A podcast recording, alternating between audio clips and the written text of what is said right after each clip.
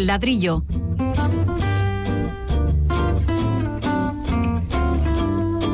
El programa divulgativo de Radio Vitoria dedicado a la arquitectura y el urbanismo.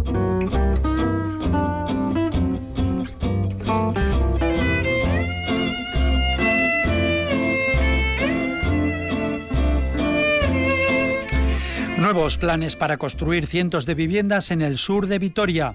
Unas cerca de Armentia, otras en la zona industrial próxima a Olarizu. Unas esperan el apoyo del ayuntamiento, eh, otras contemplan o se contemplan en el futuro Plan General de Ordenación Urbana.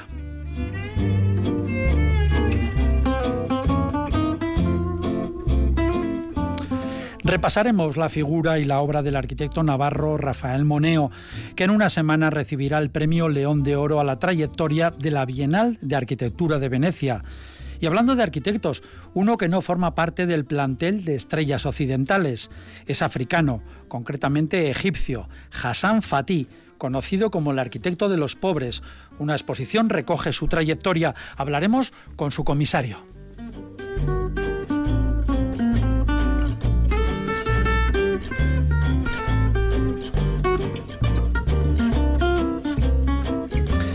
El ladrillo sería imposible sin nuestros colaboradores de cabecera, los arquitectos Pablo Carretón, bienvenido. Un saludo.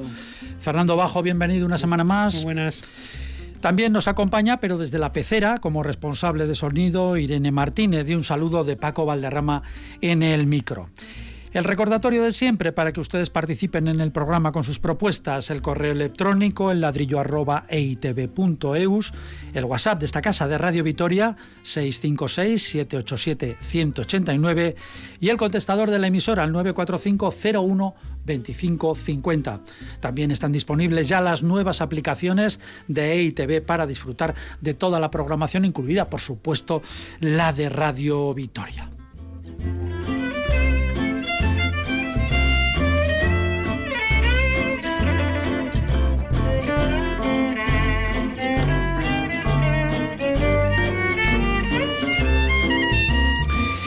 Y empezamos ya con todo esto y lo hacemos con una buena noticia. El Ayuntamiento de Gasteiz pone remedio a los retrasos y a las complicaciones que sufren quienes solicitan licencias de obras. Recordamos que hace un par de semanas el Colegio de Arquitectos de Álava se quejó amargamente de la situación en este programa. Vamos a escuchar al alcalde Agorca Hurtaran referirse al asunto y plantear la solución. Se prevé desarrollar un plan dirigido a la simplificación de la normativa municipal, acortar trámites y plazos, reducir burocracia, desatascar expedientes pendientes e incluso incrementar las herramientas digitales para reducir burocracia estéril y también permitir saber cómo está cada uno de los expedientes en tiempo real. Bueno, pues, eh, ¿qué les parece esta noticia, este, este planteamiento de la, o rectificación del ayuntamiento o mejora del, Hombre, en, solución, en, principio es, es, una buena noticia porque va a favor un poco de, del desarrollo de la ciudad. Eh, sí que me gustaría hacer una reflexión en cuanto a este tema que hemos hablado, que hablamos hace poco en este programa, que al final eh, en esta ciudad estamos todos en el mismo barco, todos tenemos que remar hacia el mismo destino, ¿no? hacia el mismo fin, aportando cada uno en nuestra profesión o en nuestro trabajo nuestro granito de arena para que siga adelante. O sea, aquí yo creo que no vamos a en contra de nadie, sino que a, favor de, que funcione la ciudad, que funcione a todos los niveles, tanto a nivel funcionariado como a nivel de autónomos, como, como todos los ciudadanos que están en su trabajo. Y lo que queremos es hacer un trabajo bien. Entonces, a partir de ahí, eh, creo que la colaboración que puede hacer este programa es echar una mano para que, para que funcionen. Y este tema, que parece que se ha corregido, que eran los plazos o los tiempos de licencias, parece que se va a solucionar. Entonces, es una noticia buena, pero que, estamos todos en la misma situación. Eh, ahora, ahora parece que, tenemos ya las ciudades-estados, ¿no? Como en el Renacimiento, ¿no? Florencia, Venecia, etcétera, ¿no? Eh, Vitoria es una ciudad-estado, ya los estados han, han, desaparecido y las ciudades pugnan por, ser competitivas y por trabajar eh, para un futuro conjunto, ¿no? Un, futuro de todos los vitorianos. Bueno, eso de que eh, los estados han desaparecido, no sé yo, pero bueno, ciudades están. Tienen más, tienen, tienen más potencia, ¿no? Tienen más entidad, las, creo que las ciudades, ¿no? Lo van cogiendo. Fernando, bueno, es una rectificación, bueno, no una rectificación, una solución a un problema que existía. Lo que pasa es que yo creo que aquí siempre, no sé, saltan las campanas, ¿no? Al vuelo inmediatamente cuando realmente ¿Qué es lo que hay que hacer? Solucionar el problema. El problema todavía no se ha solucionado. Se han sustituido una serie de personas y en principio va a haber como un distinto organigrama. ¿no? Veremos si funciona. Ojalá funcione porque todos vamos a salir beneficiados. ¿no? Yo eh, también creo otra cosa. No creo que se trate de quitar unas personas y poner a otras, porque muchas de las personas que están ahí están muy experimentadas. Yo creo que muchas veces se trata de, cambiar protocolos. ¿no? Y lo hablamos también el otro día cuando mm. estuvimos eh, con, con, los representantes del colegio, ¿no? porque ellos, la queja que tenían era, era más de protocolo. sí, pero parece que eso se va, se va a solucionar. ¿no? bueno, pues. con un eh, departamento concreto y luego además se han ampliado las licencias estas mm, no libres, pero casi, vamos. Bueno, las licencias express, pero yo creo que hay, que hay que cambiar el sistema. Yo creo que, que, el asunto es, va más lejos que todo eso, ¿no? Y no solo se trata de licencias express, que también, evidentemente, de locales, de pequeños negocios, de alquileres, como decíamos, sino también otras que, que tienen también mucha longitud o en el, en el espacio y en el tiempo y sobre todo que proporcionan mucho dinero al propio ayuntamiento, que son las verdaderamente importantes. Porque no olvidemos que una fuente de ingresos importante para el propio ayuntamiento son esas licencias de edificios de viviendas, de bloques, etcétera, etcétera, que hay un dinero impresionante detrás de todo eso, ¿no?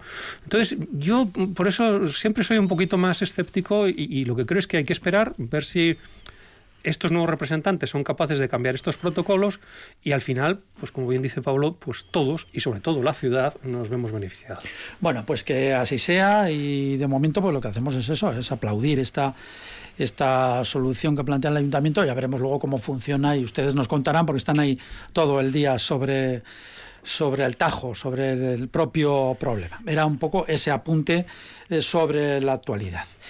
Y ahora lo que hacemos es eh, seguir hablando de la actualidad local la actualidad que nos dirige de nuevo al urbanísticamente agitado sur de la ciudad. Hablamos del sur de la ciudad hace unos cuantos programas y volvemos a él primero porque el ayuntamiento contempla la posibilidad de construir viviendas en la ruta que lleva a Olarizu. La particularidad es que los terrenos son industriales. Se cita a la firma URSA.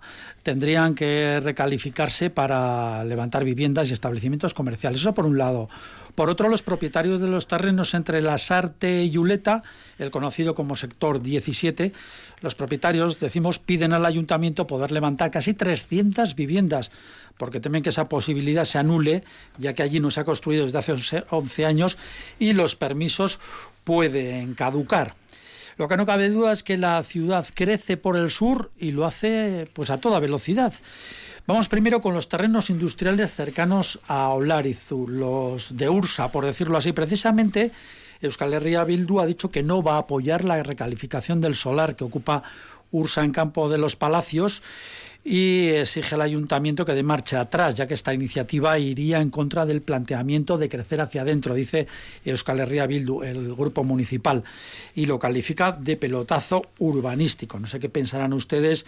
Eh, en la crónica que nos ha servido esta mañana, nuestra compañera Paula Gatón hablaba también de que Ursa bueno, pues está prácticamente en mano de los bancos porque está en, eh, quiebra prácticamente. ¿no? Entonces, bueno, eh, en primer lugar, este asunto, ¿qué les parece?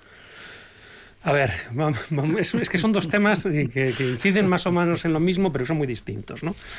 Eh, yo creo que todos estamos de acuerdo, primero, en lo de crecer hacia adentro. Y desde ese punto de vista, pues evidentemente eh, conquistar nuevos suelos para un crecimiento pues no deja de ser contradictorio con el asunto.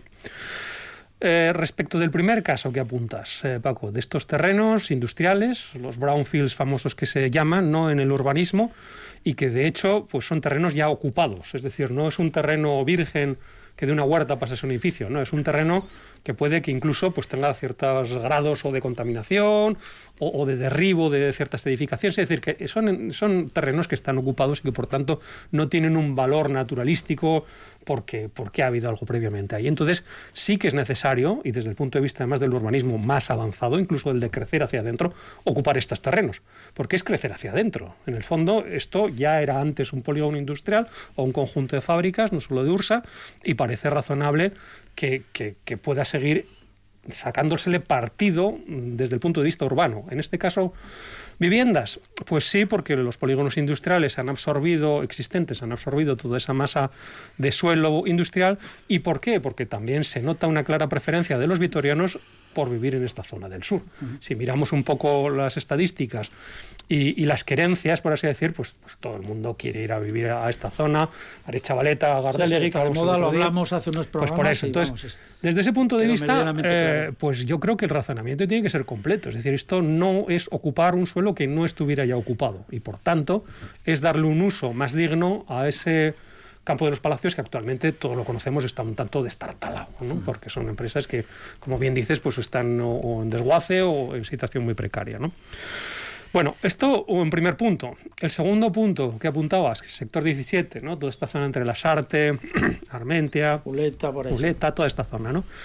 Bueno, pues en este caso resulta que sí es un suelo virgen en este aspecto, es un suelo agrícola de calidad, pero que tiene calificación de urbanizable, es decir, que tiene ya además un plan parcial y que dentro de las fichas del planeamiento actual se permite, se permite, por eso se permite edificar. Luego, entonces, claro, ahora estamos hablando de lo que se llamaría una desclasificación, que es decir, retirar la posibilidad de edificar a un terreno que ya la tiene. Y eso es muy complicado porque, claro... Es como, se, caducara ese permiso, por decirlo así, para bueno, caducara, pero hay unos derechos que están ahí establecidos, ¿no? No sé hasta qué punto eso de la caducidad se puede... es una forma de hablar para eh, simplificar. Pero bueno, yo creo que ahí hay particulares que han hecho sus inversiones, que han pagado un dinero en función comprando esos suelos en función de lo que en ellos se puede hacer, que es edificar, y por tanto, pues hay ya un valor de mercado establecido, ¿no? Cambiar las reglas de juego a mitad de partido siempre es muy peligroso, pues porque puede ser injusto, ¿no? Y puede ser hasta incluso ilegal, ¿no? Entonces el caso es distinto. ¿Por qué? Porque sí que es verdad que es un suelo virgen en el que todos estamos de acuerdo que no debiera utilizarse, pero es que da la casualidad de que ya está eh, apadrinado, por así decir, por el plan general. Y por los derechos adquiridos. Por eso goza con todos los beneplacitos de este planeamiento. ¿no?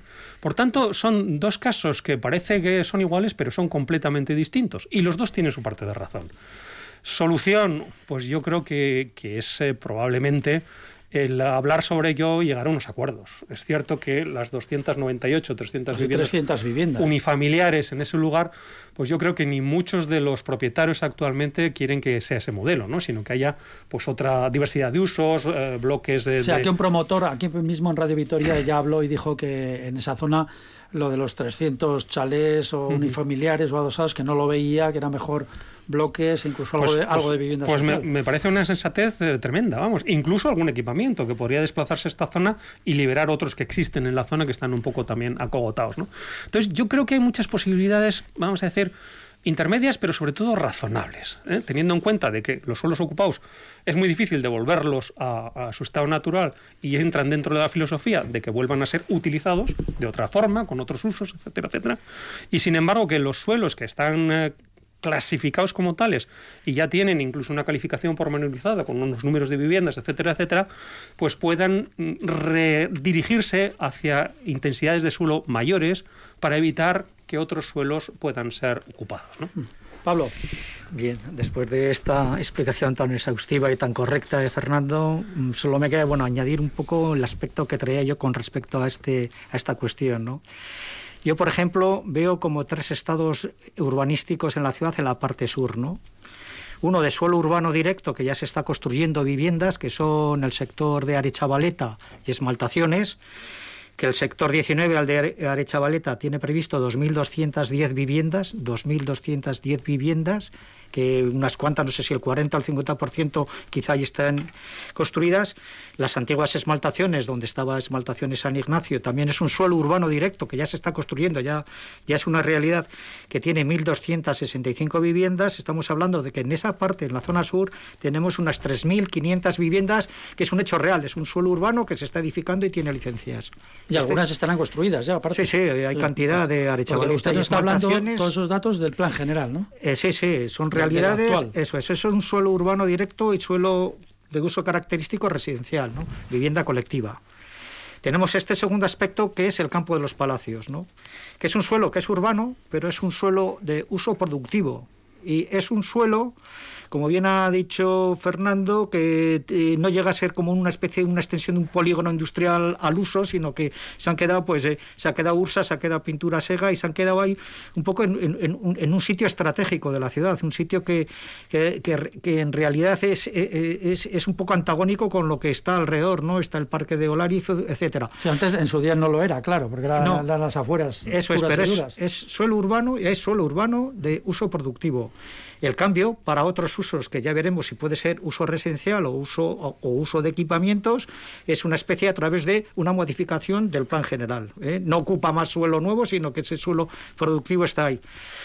Eh, ¿Qué se me puede ocurrir para eh, las, las, posibilidades que puede tener el campo de los palacios? Pues hablando que ya tenemos 3.500 viviendas en el entorno, eh, se me ocurre que se puede hacer un concurso de ideas para igual aportar equipamientos culturales o equipamientos deportivos o equipamientos universitarios, una residencia de estudiantes o un lugar de encuentro para Adurza y estos y estos sectores que estamos hablando, un lugar que, mm, que con un concurso de ideas podía ser un, elemento que activase todo ese sur que no es solo viviendas, que es eh, que hay más cosas, ¿no? Que hay más cosas que la ciudad demanda, ¿no? Como puede ser un lugar de encuentro, un lugar de lugar de encuentro, de, cambio de opiniones, etcétera, ¿no?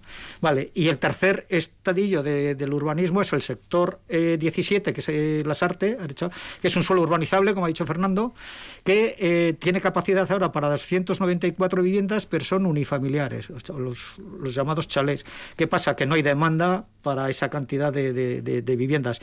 Entonces... Esto podía, podía parecer un eh, un barrio de una ciudad norteamericana, ¿no? Con tantos 200 chales juntos, madre Sí, pero el, concepto es el siguiente. si esas 294 viviendas eh, se ha previsto que sean, por ejemplo, de 200 metros cuadrados, como no hay esa demanda de esas viviendas tan grandes o 250 metros cuadrados, lo que reclaman los propietarios y como ven inviable ese, ese, ese, urbanismo de muy baja densidad con una demanda escasa es reconvertir esos metros cuadrados de 250 por vivienda a 125 por vivienda. ¿Qué pasa? Que doblarías el número. En vez de 294, más o menos en números gordos serían 600 viviendas en vivienda colectiva se liberaría suelo para posibles equipamientos y el modelo de ciudad, eh, por ejemplo, se me ocurre como puede ser el Paseo de Cervantes, que hemos, que hemos hablado, ¿no? Las, las, casas de los ingenieros.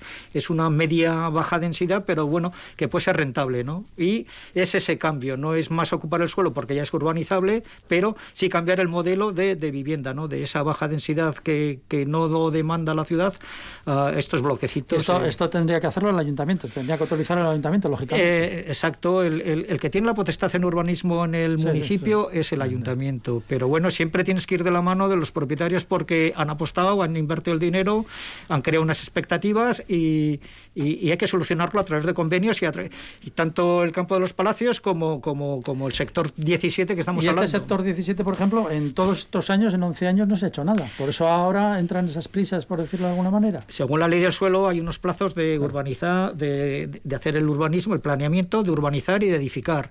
Pero bueno, también es flexible en el sentido de que depende de la demanda, depende las, las, las necesidades o situaciones.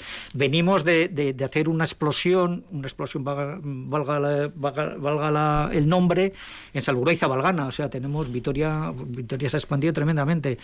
Entonces, pues bueno, yo creo que este sector 17 queda ahí un poco en la recámara, es urbanizable, pero llegarán a un acuerdo. Yo, además de esto, que, yo creo que queda más o menos claro, ¿no? De estas situaciones que no son ni, ni blanco ni negro, por supuesto. Sí, pero, perdón, y la, la pregunta esa que lanzaba, y en, en 11 años no se ha hecho nada. Pero no se ha hecho nada porque no se necesitaba. No había demanda. Directamente. O sea, es ahora de repente es el sur, el sur, el sur. Bueno, pero es que ahora se nota que hay demanda, y es verdad. Yo creo que, vamos, en, desde, hace un par de años. Una vuelta por acá. Pues eso, es, es, que es ir por ahí, y además yo creo que es ir a cualquier inmobiliaria y preguntar. O sea, si es lo más demandado, ¿no? Entonces sí que es cierto, ¿no?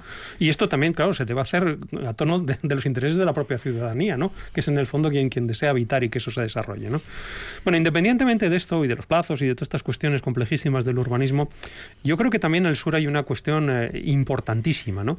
Que, claro, es, es, es, es, una zona, vamos a decir, muy sensible con esos montes de Vitoria, con esas zonas mm. verdes, con ese anillo verde también, con este Boulevard Sur que tenemos aquí cerca. todos esos paseos y rutas que hay. Por eso, con, con, esa especie de variante sur que, que, quedó truncada en su día contra un muro de, de roca que todos conocemos ahí a la entrada del bosque de Armentia. Yo creo que es un lugar eh, en el que hay que, hay que ir mucho más allá de decir si hacemos 300 viviendas, si hacemos 600 viviendas, o si esto es un pelotazo urbanístico, o si a Ursa hay que no dejarle construir ahí, o cualquier cosa de estas. Yo creo que es la gran oportunidad, precisamente, primero, de solucionar estos temas como el que digo de la variante sur, o truncarla, o continuarla, o adaptarla, o lo que fuere, y segundo, de eh, intentar explorar un poco más en esa interacción entre lo rural, lo verde que nos rodea, y lo urbano. ¿no? O sea, está muy bien lo del anillo verde, está muy bien el anillo agrícola, está muy bien, pero son como entes eh, autónomos y no debieran ser autónomos. Son parte de la periferia de la ciudad. Y en este lugar yo creo que es fantástica eh, la posibilidad de explorar esta relación de cómo las masas vegetales entran en la ciudad, se funden con los parques que ya tenemos y sin embargo ciertas lenguas edificadas pueden salir hacia el campo y de una forma ejemplar plantear esta transición que siempre es el problema que tenemos en, las ciudades, ¿no? Salvo Valgana. Vemos un edificio de ocho plantas y enfrente el campo y una acera igual de ancha en los dos lados. Por, una, por un lado pasa gente, por otro lado no pasa nadie, evidentemente, ¿no? Entonces, la misma farola a un lado que a otro, ¿no? Cuando en uno hay campo y en otro hay un edificio, ¿no? Entonces, yo creo que aquí sería el lugar ideal para explorar estas, estas opciones y hacer de Vitoria realmente esa ciudad ejemplar en cuanto a lo verde y lo urbano que siempre presumimos y que no siempre estamos a la altura. Pablo, para eh, terminar. Un par de, un par de uno sí planos y todo Sí, esto es para, para luego, para luego. Ah. Eh, este eh, es el urbanismo como en forma de estrella de mar, que en vez de, mancha de aceite, que ha sido tradicionalmente como se han construido las ciudades, ahora aparecen estos, estos elementos que penetran, que pues ríos, eh, lenguas de, de, zona de infraestructuras verdes, etcétera. ¿no? Yo quería comentar un poco, que lo ha dicho Fernando, ese túnel que hay en Armentia, en el bosque de Armentia, que pega contra una pared. Es curioso porque ese túnel eh, lo, hacen los que urbanizan el sector 16, que es el bosque Armentia, que ya se está edificando, y el sector 17, que es el que acabamos de hablar. ¿Qué pasa? Que un cacho del túnel lo ha hecho el sector 16 porque cuando, eh, cuando eh, pasas a urbanizable tienes que desarrollarlo y tienes que pagar la urbanización. ¿Qué es la urbanización? Las aceras, el alumbrado, las infraestructuras de saneamiento, de agua y tal. Y en este caso había que enlazar la, la rotonda más o menos de, del bosque de Armentia, la que está ahora, a través por debajo de la, de, la conexión con el bosque de Armentia a llegar un poco a la rotonda donde está la vide donde vas a ver Rosteguita. ¿Qué pasa? Que hay un cacho que lo ha hecho el sector 16 y el resto, el otro cacho de túnel lo tiene que hacer el sector 17. Pero hasta que no lo desarrollen, hasta que no urbanicen, pues no lo, no, no lo hacen. Y por eso está medio, a medio túnel. O sea que eso tendría que hacerse ahora. El, pues, sector 16, eso, exactamente, exactamente, exactamente. Muy bien, bueno, pues eh, vamos a seguir, tenemos más cosas y continuamos en el ladrillo.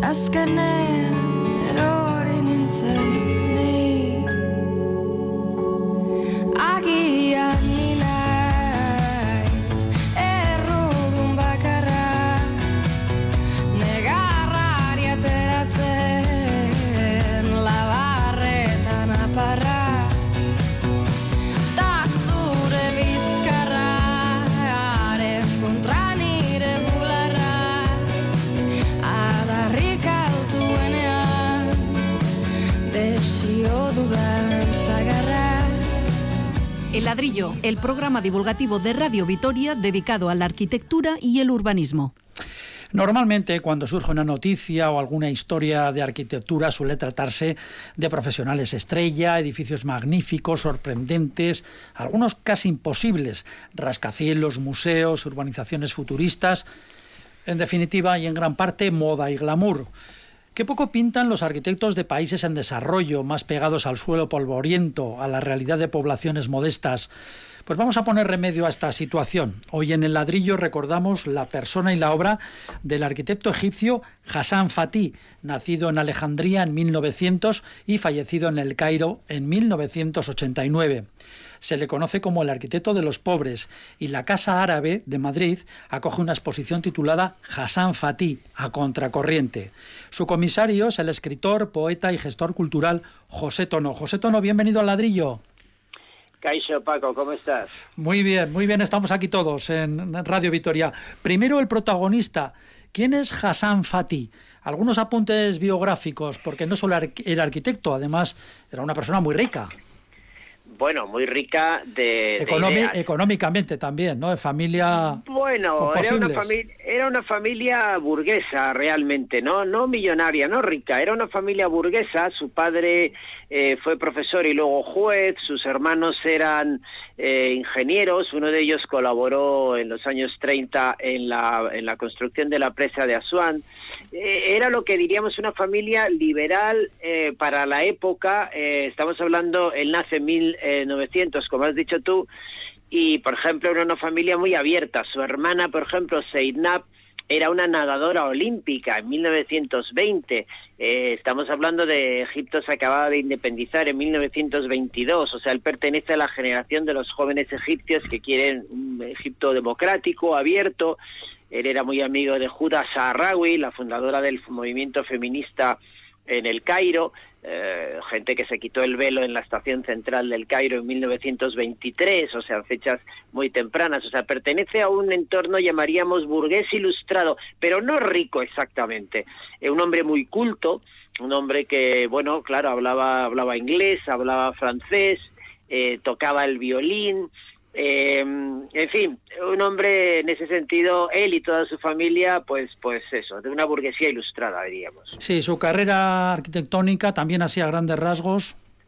Empieza, estudia en, Francia, eh, sí, él estudia, él estudia en el Cairo. Primero quería estudiar agronomía. Curiosamente, le interesaba siempre le interesó la naturaleza y es probable que por eso se quisiera luego interesar por el barro y las técnicas tradicionales y, no, le, aceptan, no aprueba, entonces se mete en arquitectura y él estudia em, hasta 1926-27. Al principio estudia, bueno, con profesores, lógicamente, en ese momento internacionales. Acaba de, crear Egipto como país independiente y, entra, digamos, dentro de lo que es el estilo internacional eh, y empieza a trabajar primero para el ayuntamiento de El Cairo eh, vigilando proyectos constructivos y sus primeras casas, digamos, que hace con 25 o 30 años, no, no destacan especialmente hasta que, digamos, tiene la caída del caballo de Damasco, por decirlo eh, en términos más propios de la tierra donde estaba, y entonces empieza a descubrir las viejas arquitecturas nubias, eh, eh, todo esto está relacionado también eh, con otras cosas que hablaremos de, por sus preocupaciones sociales, pero él empieza a descubrir lo que llamaríamos hoy técnicamente la arquitectura vernácula y la arquitectura sostenible.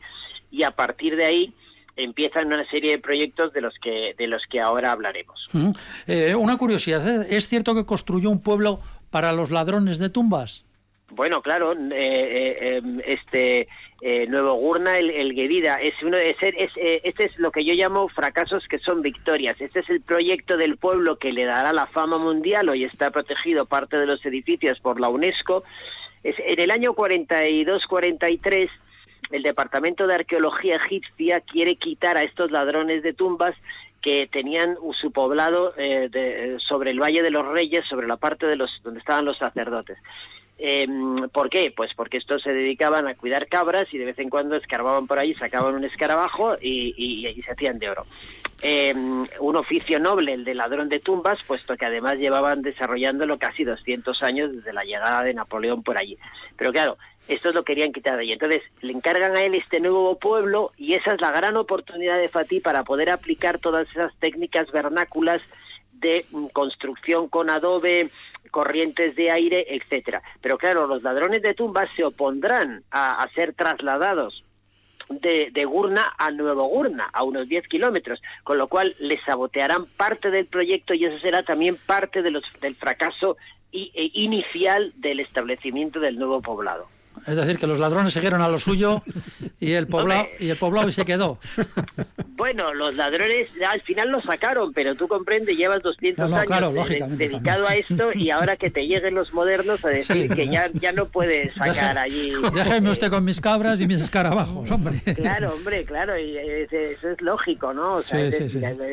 En fin, entonces ellos, ellos, él, él, hace todo un tratado de antropología, estudia los cinco clanes que formaban eh, esta gente allí, eh, les construye y diseña casas individuales cada uno. Él era muy tolerante, diseña una mezquita maravillosa que, que tenemos allí expuesta.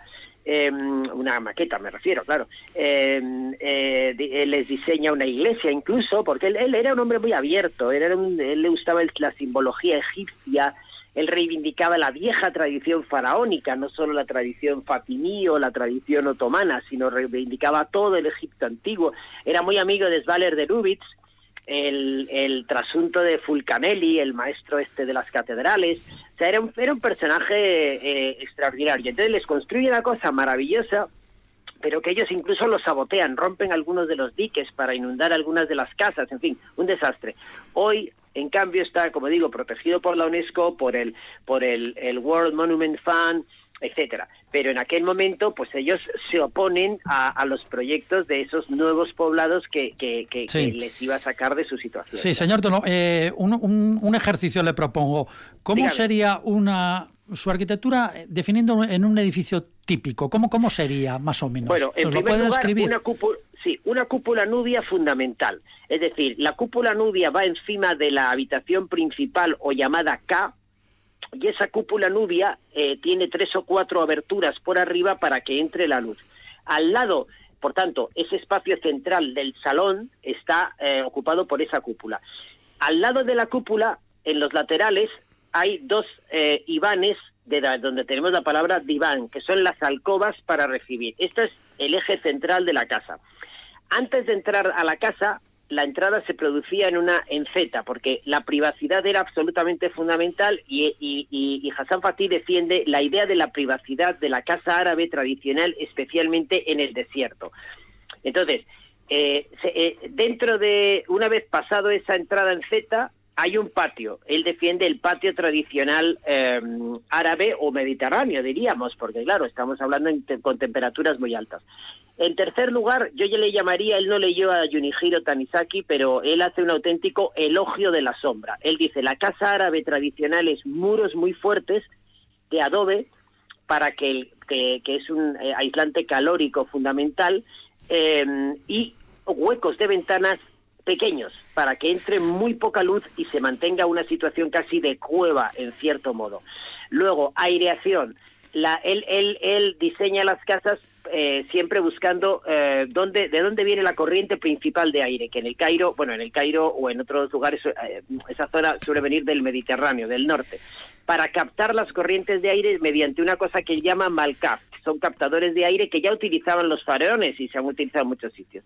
Es decir, se trata de captar el aire fresco que entra por arriba, lo canalizas por el interior y lo haces correr por dentro de la casa. Es decir, él estudia esas técnicas fantásticas que hoy son súper modernas. El CENER, por ejemplo, en Navarra trabaja mucho esas técnicas, pero claro, él, él es hace 100 años. Luego, la construcción barata. Él dice, nosotros no podemos construir con cristal, no podemos construir con hormigón, no podemos construir. Entonces estudia el viejo adobe que ya hacía la reina Hatshepsut o Ramsés, estudia las mezclas mejores de adobe, es decir, la mezcla de arcilla, eh, paja y arena, más fuerte eh, la arcilla cuando ves un muro de sustentación para, para, y arriba cuando estás en la cúpula, pues más, más componente de paja. Entonces, utiliza esas técnicas para hacer eh, la casa eh, básicamente. Y luego utiliza también otros elementos como el salsabil, o, que son, por ejemplo, las pequeñas fuentes. Si hay un pozo, pues unas pequeñas fuentes para que las corrientes de aire se refresquen allí. Em, en fin, esto sería. Y luego, la envolvente, eh, él, él, él, detesta la, el orientalismo y detesta el rollo del arabesco y la visión occidental, porque él en ese sentido es un nacionalista.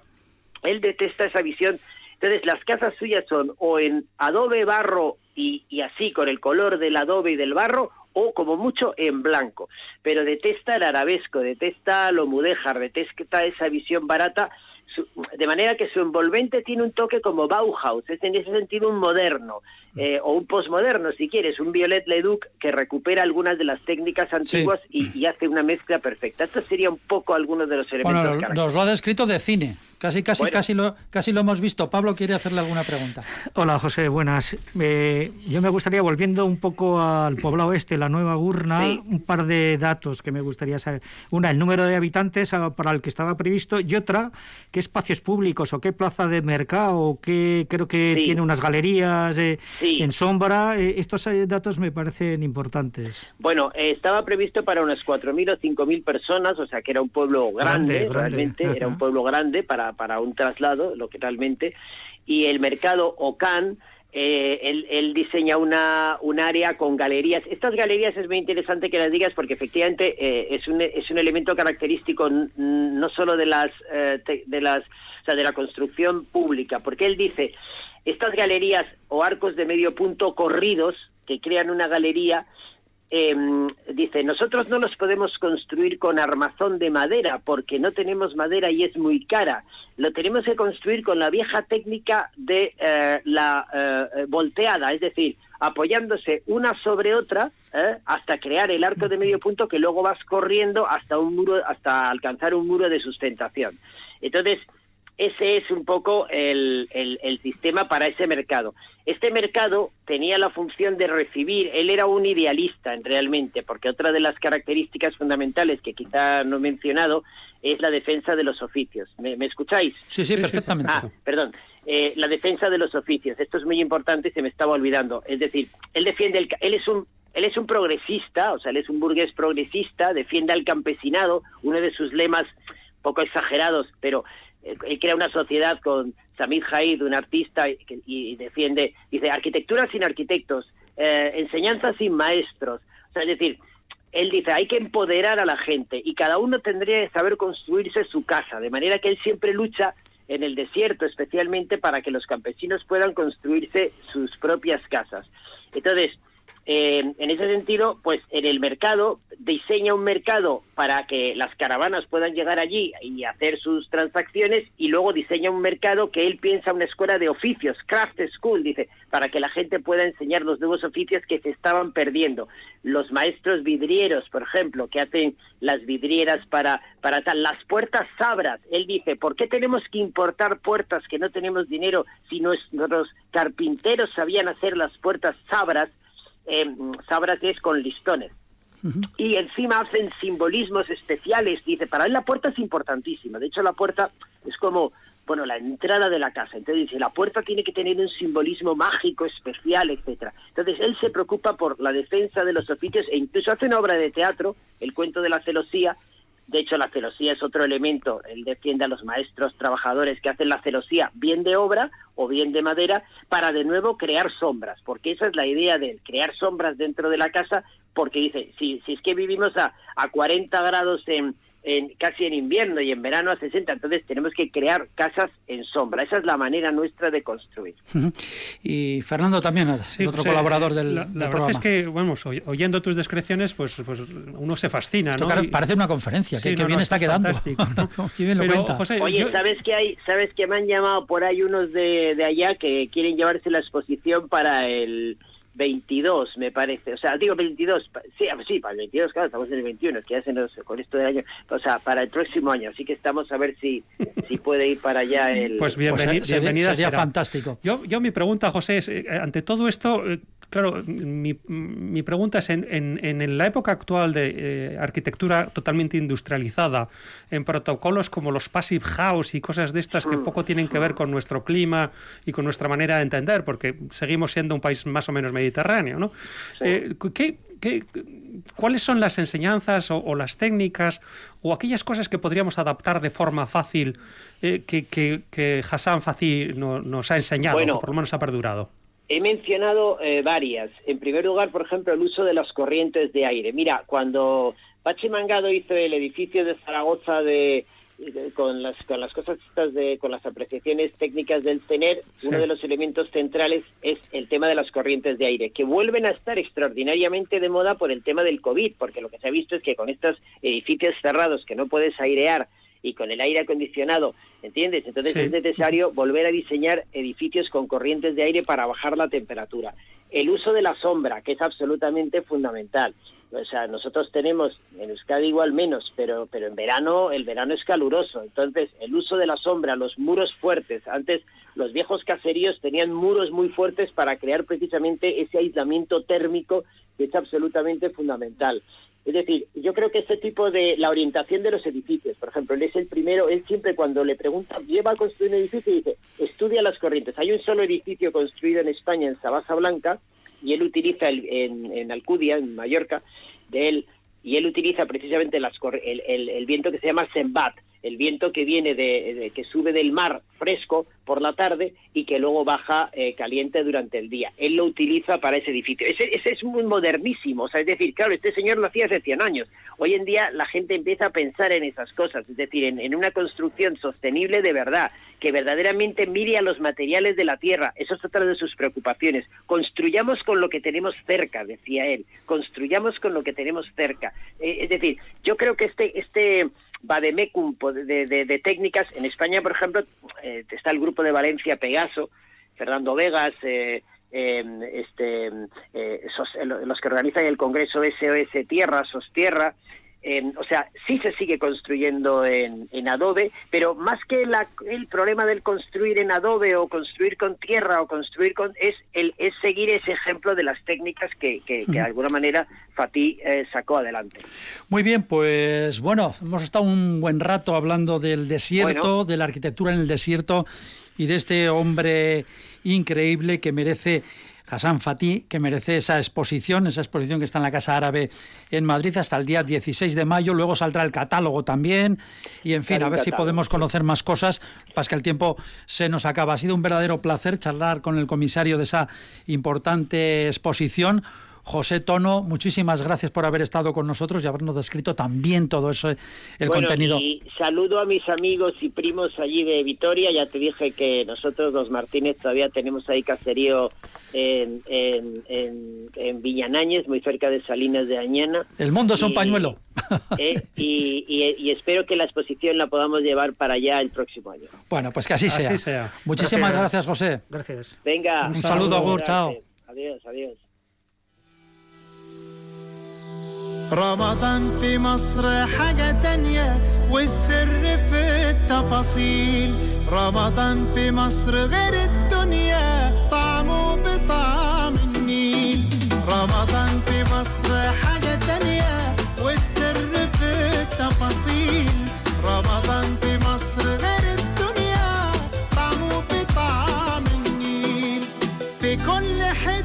حتة بنتمشى فوانيس وزينة في الشارع. صوت الأذان يدخل قلبك. ونصلي تراويح في الجامع. بالليل بتحلو القعدة طاولة ودومنة وكوتشينة. والله زمان ده إحنا بقالنا مدة بعيد عن بعضينا. رمضان في مصر حاجة تانية. والسر في التفاصيل رمضان في مصر غير الدنيا طعمه بطعم النيل في كل وش تلاقي ضحكة والناس بسيطة وفرحانة. كل القلوب الخير فيها كل البيوت هنا عمرانة. وده كان مسافر في الغربة واخد أجازته هنا معانا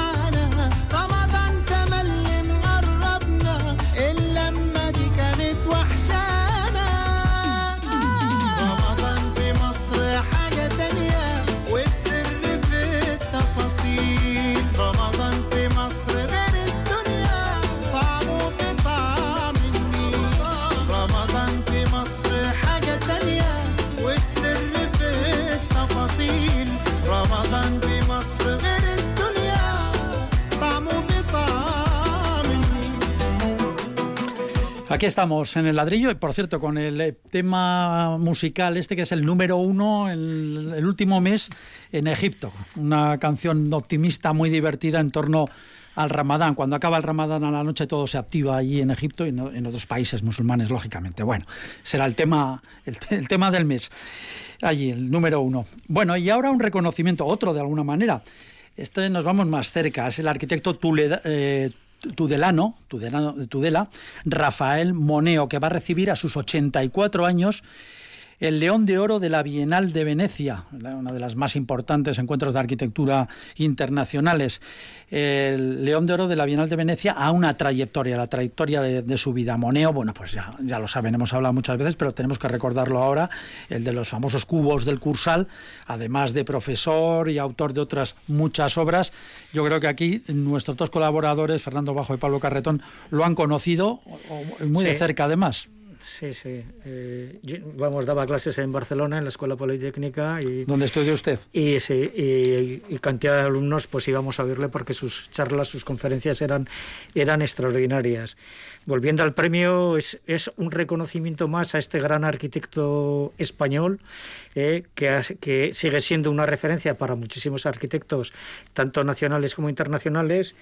Eh, y se suman a, al Prisker de 1996, al Premio Nacional de Arquitectura 2015 y al Premio Imperial de Japón. O sea, tiene, lo tiene una, todo. Lo, tiene estos cuatro premios que son, vamos, una especie de panacea dentro de, de los premios de, de, arquitectura. Entonces, hablar de Rafael Moneo pues modestamente aquí le pues falta le falta el del ladrillo que alguna vez el del ladrillo bueno pues eh, eh, sería para hablar largo y tendido durante varios programas sí. por cierto tiene una, una, frase que he querido traer sí. y dice textualmente el ladrillo es un material en cierto modo ligado a la artesanía y la, artisa, y la artesanía ha estado ligada a la arquitectura hasta hace poco. O sea, estamos haciendo, en teoría, un, un programa muy artesano, ¿no? El ladrillo. Eso Como bien lo reconoce muchas veces. Moneo. Eh, tiene obras extraordinarias, algunas son más significativas que otras. Eh, tiene en Vitoria temas de urbanismo, ha, ha dejado una impronta que, que, podíamos hablar. Por ejemplo, en el Actur del Aqua, en el 72, se le invita con Manuel de Solá Morales a hacer este ese, ese, gran Actur del Aqua, ¿no? que iba a ser un poco la nueva ciudad, ¿no? la, nueva, la nueva Vitoria. Hablamos esto urbanísticamente, no en edificio. Exactamente, urbanísticamente. Mm. Luego, eh, la Caja Provincial le invita al mismo equipo para que desarrollen una de estas manzanas y, tiene, tiene unas actuaciones con un parque central, unos edificios de baja densidad, que están un poco recogidos en unos catálogos que sacó la Caja Provincial. No se llegó a hacer nada, pero bueno, era, era un concepto urbanístico en aquella época como muy muy eh, eh, potenciaba calles peatonales, potenciaba calles comerciales y, y, y dejaban un poco en segundo parte las, las calles rodadas, ¿no? Y luego eh, teníamos ese, ese gran parque central, mmm, salvando las distancias como Central Park de Nueva York, pero bueno, a una escala mucho más reducida. Y, y, también con unos equipamientos de polideportivo, de, de GB, etcétera, ¿no? Entonces no se hizo nada de eso. Eh, no, no, no, no se llegó a hacer nada. Y la última referencia en Vitoria es el polígono de San Martín, el polígono 8, que bueno, ya podríamos hablar en otro momento. Fernando. Eh, no vamos a hablar del Cursal, porque eh, eso ya lo conocemos no, y todo no, hemos estado no, por ahí. Vamos más cosas. De, bueno, la más también importante... que, la, que la vivienda del guardés de la, de la pequeña ¿Ah, sí? vivendita de Durana que hizo con Saideoiza, cuando él trabajaba con Saideoiza, dicen muchas lenguas que es suya, ¿no? que Paco Saideoiza, cuando estaba en su estudio, él diseñó la casa ¿no? y le dejó la, diseñar la casa del guardés a Moneo, ¿no? que es una casa también muy interesante, contra una medianera, justo en la entrada. ¿no? Esto, perdón, ¿dónde? Sí, dónde... En Durana. En Durana. En Durana. Eh, de todos modos, volviendo al repertorio material de Moneo y teniendo, vamos, en cuenta que el principal material de construcción de Moneo es el ladrillo, Museo Romano de Mérida, por ejemplo, o sea, el Museo de, Van Quinter, por de ejemplo, Mérida, que es, es maravilloso, parece todo, que estás en la Roma... Todo la, en la Roma imperial, la sí, Roma, sí. sí. Todo, todo, todo ladrillo. ¿no? Eh, otra, otra cita también que es muy interesante, que es, dice que cuando los materiales eh, los maltratas o los usas mal, se vengan. ¿No? dando esa personalidad al material, que nos viene muy bien el ladrillo, ¿no? porque tiene su propia personalidad este, este programa. ¿no? Entonces, bueno, la moraleja es se trata bien a los materiales, ¿no? no los maltrates porque puede que se vengan en tu contra. ¿no? Bueno, yo creo que es una persona muy inteligente, muy sabia. ¿Lo conoce usted también? Lo conoce, vamos. Está Pero no, hombre, por supuesto, hemos asistido a conferencias suyas ya de todo, ¿no? Sí, sí, sí, sí. Eh, eh, bueno, yo creo que, que, esta sabiduría es la que se está ya premiando una y otra vez. Eh, creo que faltan dos medallas de arquitectura. No tiene una, tiene dos, yo creo, medallas ah, nacionales de arquitectura. ¿no? Bueno, lo tiene todo, ¿no? En cualquier caso. Pero bueno, lo principal es esa, esa sabiduría y esa, y esa inteligencia, ¿no? Un tanto discreta, un tanto jesuítica, diría yo también, ¿no? Porque siempre es como muy discreto y un poco eh, ausente, ¿no? Pero que yo creo que se puede aprender muchísimo de él y, esto pues es una oportunidad ¿Y si tuvieran que elegir un edificio? Ya saben cómo nos gustan estas cosas a los periodistas. Yo sin duda Bankinter. Bankinter es la... Bankinter, la sede central de Bankinter, Paseo de la Castellana, Madrid, 1978, por ahí, más o menos. ¿Qué edificio es? ¿Cómo es? Pues es un edificio de ladrillo, evidentemente, ¿no? Lo que pasa es que es un edificio de ladrillo que como había ya unas preexistencias en la parcela, pues sabiamente lo gira, crea una especie de torreón, tiene unos, unos eh, frentes eh, bajo las ventanas que son como una especie de bronces también. Bueno, es un edificio que, que, yo, aunque no es muy conocido, no es de los más conocidos, es el edificio que le catapultó a la fama y es un edificio de una finura, de una elegancia y de un buen hacer como pocos. Sí, aparte del Museo Romano de Mérida, que, fue, Será el más popular, seguramente, sí. A mí sí que me, me, gusta por la intervención en la ciudad el Ayuntamiento de Logroño. Cuando proyecta el Ayuntamiento de Logroño, no se... Ese sí está hecho. Ese está hecho, sí, sí, sí. También, ¿eh? Sí, sí, no, ah, también, sí, sí. Eh, no solo crea o soluciona el edificio propiamente dicho, sino que crea una plaza, ¿no? El, edificio este lo gira, hace una especie de diagonales que se cortan a, a, 90 grados y entonces en ese vacío que crea ese edificio del ayuntamiento no es un bloque lineal, sino que es como quebrado, ¿no? Es como si tienes un cuadro y lo divides por, por la diagonal y entonces se quedan esos dos bloques. Y esos en la manzana donde está proyectado el ayuntamiento de Logroño crea un espacio público que es el espacio ahora pues de festejos, de, encuentros, tiene unas galerías cubiertas eh, pegadas a la fachada, que son unos espacios de transición. Entonces creo que tiene bastante, bastante mérito el, Ayuntamiento de Logroño porque hace ciudad, ¿no? Aparte del edificio que es eh, magnífico, pues crea ciudad. Y otro que siempre me ha llamado la atención, que es como al contrario de lo que estoy hablando, que es la Fundación Miró, en Mallorca, en Palma de Mallorca, que es, es, es una parcela que está completamente eh, rodeada de apartamentos turísticos que no tienen ningún interés y lo que hace Moneo, eh, la Fundación Miro, lo hace, eh, eh, lo hace hacia adentro, ¿no? Lo, hace una, una intromisión en el espacio y entonces las, las paredes las, las deja opacas, menos unas, unas franjas de, vidrio en la parte de abajo que conectan con unos, unos jardines, unos jardines con, con agua a través de unos alabastros, es un material que, utiliza mucho Moneo, ¿no? esa, esa transparencia que se usaba en el románico, etcétera, y entonces es al contrario es un edificio que entras y te olvidas un poco de todo ese exterior que le rodea porque no aporta nada al, propio, al propio, a la propia urbanización donde está ubicado. Fernando, un minuto, menos. Mm, bueno, es que tiene muchos. es que claro, es que podríamos seguir y seguir y seguir. Bueno, pues cierre con una reflexión, no sé algo que quiera, algo que le guste. Eh, pues eh, no sé, me, pillas un poco ahí. Pero bueno, en cualquier caso, yo lo, que creo es que Moneo es, es camaleónico en todos los aspectos, ¿no? De esos edificios de ladrillo a edificios de cristal como el Cursal, que lo tenemos aquí al lado, es capaz siempre de, dar en la diana. ¿no? Yo creo que tiene esa, esa, finura y esa inteligencia de saber utilizar cada material en su sitio y sobre todo de ofrecer o de aportar siempre algo más en cada una de sus arquitecturas. Bueno, pues queda aquí este pequeño homenaje a Rafael Moneo por ese premio espléndido que va a recibir eh, dentro de muy poquito, el León de Oro de la, de la Bienal de, de Venecia a su trayectoria. Por nuestra parte, bueno, pues esto ha sido todo. Termina aquí el ladrillo por esta semana, la siguiente más, otro número más de este programa a todos ustedes. Muchísimas gracias por escucharnos. Sean muy felices. Agur.